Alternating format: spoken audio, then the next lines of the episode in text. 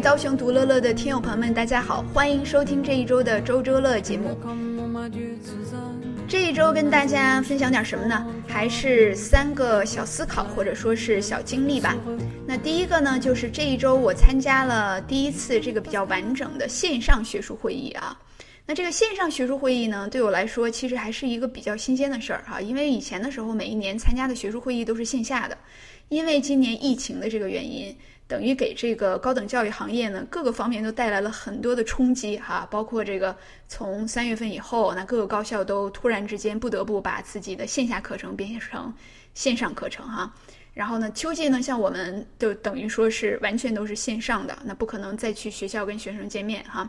这个其实是一个很大的对老师和学生的冲击。那这个关于学术领域、关于做研究方面比较大的冲击，就是学术会议现在都办不了线下的了。那我这次参加的这个，我为什么想跟大家分享呢？因为我觉得它是我参加的这些线上的学术会议里边啊，第一个让我看到了这个线上学术会议的乐趣和它将来的一个发展趋势，就是它有可能。在我的理解里，可能会代替这个线下的这种学术会议哈。那其实如果你不是做学术的，如果你是在商业领域，那你可能你也会有这种商业领域的会议哈。那我觉得将来也有可能大量的都变成这种线上的。为什么呢？因为其实实地去参加线下的学术会议本来就是有很多的 cost，对吧？有有很多的成本，你需要去订飞机票，然后你会需要花钱，需要注册费。然后你到那儿之后呢，其实有一些你想听，有一些你不想听，而且你每一年的时候，全世界各地有那么多的学术会议，你也不可能说每一个都去哈，这样其实等于是限制了你能听到的这个优等的学术报告的数量。那这一回，我觉得从春天以来，我们能感觉到这种学术界的一个巨大的变化，就是那么以前的时候，比如说线下大家可以通过学术会议去找教职啊，那今年因为没有这个机会。那一些呢，这个学术协会呢，也，呃，开始单独的建立这种，比如说介绍找工作的经验，或者说介绍怎么样拿到这个教授终身制啊等等这种经验的这个这个专场哈。所以我的感觉就是说，能听到比以往更多的分享了啊，这个分享的内容和方式变得更加多样化。那我这一次参加的这个线上的学术会议呢，是亚利桑那州立大学它主办的一个全程免费的一个学术会议，是讲这个 teaching 的，就是教学方面的。就是他把很多高等教育里边的教授啊，或者是这种现在在美国比较优质的教育方面的公司呢，呃，聚集起来，然后不同的人从自己的视角去做报告，去讲。怎么样去提出一个比较好的教学方案，或者说做一个很好的这种线上教学的设计？那它其实就是跟这种线下的体验就很像，因为它给你营造这种，比如说你打开它的界面，它就是一个大厅啊。我们知道这个就是你平时去参加会议的时候，你可能在一个学术中心，或者是会议中心，或者是宾馆里边，一进去就是一个 lobby，对吧？一个大厅，然后里边可能有这种。嗯，有牌子啊，就告诉你说，呃，怎么走啊，然后会给你一个 program book，然后会告诉你说啊，哪一个主题在什么时间，对吧？会有。然后它这个虚拟的学术会议就是模仿的，就是这种感觉。所以你一进去，你你会看见一个界面，它告诉你这个界面是大厅，然后上面有个指示牌，你是想去听什么会，然后你再点进去说我要听这个会，然后他就把你带到这个屋子里边，而且在它的这个大厅里边，它还会有。这种变化当中的提示，然后还有这种有声音提醒的小消息，告诉你说啊，现在谁和谁的演讲马上就要开始了。所以你你真的感觉好像是在这个一个学术会议或者学术中心里边一样哈。所以呢，我觉得这个让我想到，可能将来的这个学术会议的下一步呢。就是出现这种人和人的交互啊，就像在网络游戏里边，你就是一个小人儿嘛，对吧？你进去可以跟别人交互。那我觉得将来一定是线上的学术会议也会变成这样。其实技术方面应该是已经达到了，只不过呢，这个学术产业呢可能没有那么那么多的利润，所以很多的这种大的技术公司现在还没有进来。但是我觉得将来呢，越来越多的世界的这种学术会议啊，都需要在线上进行。那么我觉得可能会有。呃，那么几个非常大的平台会成为独角兽啊，就是所有的这些全世界的学术会议都找这么几个大的技术平台去做哈，嗯，所以这个也算是一个我觉得比较有意思的一个小体验吧，跟大家分享一下。那么第二个这一周想跟大家分享的呢，是一个人的一段话，啊，这个人他的名字叫 Scott Adams，啊，斯科特亚当斯，他是干嘛的呢？他是一个画家，他画的这个漫画叫《戴伯特法则》，被译成了十九种语言，在五十七个国家的两千多份报纸上刊登哈。那么我之所以想到他，是因为这一周呢，跟一个朋友通电话，然后我们就聊了这个呃职业选择呀，以及继续深造的一些想法哈。那么我们说这个工作几年之后，往往有的时候你会进入这样一个阶段，就是说呃想要继续深造，那么但是你又不知道说是应该继续去打造自己现在有的这个技能呢，把它变得特别顶尖，还是说再去学一些新的技能，对吧？就感觉两个。呃，方法好像都各有利弊，对吧？这个时候我就想到了我在《巨人的工具》这本书上啊看到的这个 Scott Adams 他说的这样一段话。他呢提出了一个观点，叫双重武器和三重武器的逻辑。他说，这个世界上的人呢，在职业选择上要成功的话，基本上呢就有两个路径。第一个路径就是你在某一个领域成为最优秀的人啊。那么第二个路径呢，是你在两个或者多个领域成为非常优秀的人，OK？所以，Scott 他认为，如果你想走第一条路径，非常的困难，因为你想成为 NBA 打篮球打得最好的人，你想弹钢琴弹得最好啊，你想这个唱片出的最多，嗯，这样的人在全世界来说都屈指可数哈。所以呢，这个 Scott 不建议大多数人去走这第一条路，嗯，他建议呢，我们做不同的领域。都做得非常优秀，而不是最优秀。这是因为呢，如果你相对比较努力，你就比较容易在两个或者多个领域里边达到前百分之二十五。那么，但是因为有多个领域技能的人相对来说就少很多啊，所以这个时候呢，你的对手和跟你竞争的人就少很多，你就更加容易这个鹤立鸡群，stand out。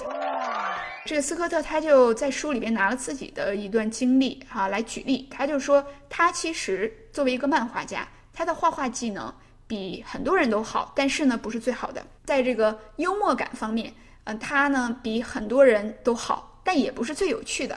但是当他把这两点放到一起的时候，他都能做到前百分之二十五。这样一叠加，能像他一样又有幽默感又画画比较好的人就少了很多。然后他又加上了第三个维度，就是他非常的了解商业领域里边的这些白领的心态和平日常的生活。所以你看他的这个戴伯特法则，其实画的就是在办公室里边，在这种写字楼里边，然后在日常的商业场景之下，这种呆头呆脑的人，这种白领，他内心的日常的这种活动和非常搞笑的、非常讽刺的事情哈。所以，嗯，他因为把这三个方面都结合到了一起，他说他虽然不是任何一个方面里面做最好的，但是因为他把这三个拧到一起了，所以这样的话他就出众了。嗯，所以呢，这个 Scott 他就建议大家说，你想打造什么技能呢？你就想把它打造到前百分之二十五，然后呢，你再打造其他的技能。你打造这几个技能里边，他建议你至少要有一个要跟沟通相关，因为沟通特别的重要。所以说，你比如说你这三个技能里边有一个，假如跟公共演讲的能力相关，或者说你打造的是这个书写能力，哈，写作，那这个都是沟通能力。然后你再加上两个其他方面的能力，这样的话拧到一起，跟你竞争的人就非常的少了，哈。嗯，这个呢，其实也是跟这个就是说资本的一个走向是相关，因为资本它往哪儿走呢？它往这种稀少的领域去走，对吧？所以当你变成多个领域的前百分之二十五的时候，你就其实就是稀缺品了。所以这样的话，自然而然呢，呃，你就更容易去 stand out。那么 Scott Adams 这个人呢，我觉得同时也是值得大家关注的，因为我发现他在这个巨人的工具里边说了好多话，其实都特别有启发性。我再跟大家分享一个他在里面说过的一段话。他认为一个人开创自己的个人系统特别重要。他原话是这么说的：“Losers have goals, winners have systems。”说目标是给弱者使用的。强者依靠的是系统，啊，这个什么意思？他是自己花很多的时间去思考这个我能增长哪些可持续的技能和人际关系。他认为这是我们应该思考的，而不是总是在想我可以取得什么样的短期目标。所以呢，他最开始的时候还一点名气都没有的时候呢，他开始写博客，然后他在这个博客上呢还写不同话题的内容。啊，然后呢还以不同的主题去尝试，呃，不同的口吻和视角去写这个博客。然后在他写博客的时候，其实他也不知道这个东西到底对他有什么用，但是他觉得写作能力是核心能力，一辈子都有用，所以他就想通过写博客这个东西呢，把它变成一个系统，去提升自己的这个写作能力。然后他写着写着博客呢，就被这个《华尔街日报》注意到了，就开始给他邀约，让他专门给《华尔街日报》来撰稿。写着写着呢，又有这个出版商。来邀请他说：“你这个东西写得很好哈，呃，你愿不愿意写书？然后我们给你出版。然后等到他写了几本书出版了之后，这个时候就有人开始花重金邀请他去做现场的演讲。好，这个时候他写博客的这个回报，经济回报等于是才来。所以他就说，他其实在写博客的时候，并不知道是哪个路径会给他回报，但是他写博客的最主要的目的是。” Build up 去建造自己的某方面能力，对他来说就是思考，就是写作啊，就是收到反馈。所以在这个过程当中，逐渐逐渐的这个路径就明确了哈。但是你在最开始的时候你是不知道的，对吧？啊，所以我觉得这个观点也很好。那大家如果感兴趣的话呢，推荐这个 Tim Ferriss 写的这本《巨人的工具》哈，然后在国内也有出版。然后另外呢，如果你对 Scott Adams 这个人感兴趣呢，在网上能找到他的博客。啊，然后另外呢，他还写了一本书，也是蛮畅销的，叫《How to Fail at Almost Everything and Still Win Big》啊，中文的一本叫《咸鱼也有翻身日》啊，大家可以去关注一下。好，那么这一周的最后一个分享呢，是两个小工具吧，或者是两个小资源，就是我这一周的时候一直在考虑这个秋季的时候，我们这个 online teaching 怎么搞嘛，然后就是说想找一些能够录。呃，讲课视频的这些的资源哈，然后我就发现了有一个网站叫 Prezi Video，Prezi P R E Z I，Prezi 它也本来呢自己是做这个呃演示文稿软件的，就是跟这个 PPT 很像的一个东西哈，但是它的区别就是说，它做的是这种文稿演示，有大量的这种缩放动作，然后还有快捷动作，然后呃有比较夸张的这种旋转啊。变化呀，会给你这种视觉的冲击哈。它本来是做这个的，然后它现在呢又有一个资源叫 Press Video，这个都是免费的，就是呃你可以用它来给自己录像，你或者是做演讲啊、报告啊，或者你在讲课呀，你用它录的一个好处呢是你的 PPT 或者你的展示文稿直接出现在你的屏幕里，而且它有这个 template，它有格式，你就按照它这个格式。去往里放东西就可以了。这样的话呢，你的观众看到你的时候呢，就不会那么单调。就你屏幕上这边是你，旁边就是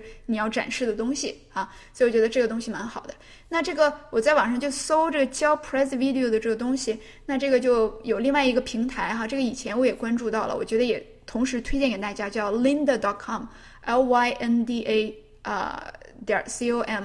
然后它现在呢，其实是被这个领英呃学习。给收购了，但是它是提供大量的这种教学呃视频的网站，里边会讲这种，比如说视觉设计啊、视频编辑啊、声音编辑啊、演示文稿啊等等，然后都是这种很小的、很短的视频啊，但是非常非常的有用，就你看个十分钟、二十分钟，你就觉得。啊，怎么学会了这么多东西啊？所以做的很好。这东西如果你在美国的公共图书馆都是免费提供它的注册和使用的，比如说洛杉矶这边的公共图书馆就是免费提供呃对 Linda.com 的它的一个 access。所以说呃很建议大家去看一下。有时候你可能想学的一个东西，然后上面已经有非常好的这种讲解和展示了。好，那么这个就是我这一周想跟大家分享的三个东西，那希望呢对大家有用。我们下周再见，谢谢大家。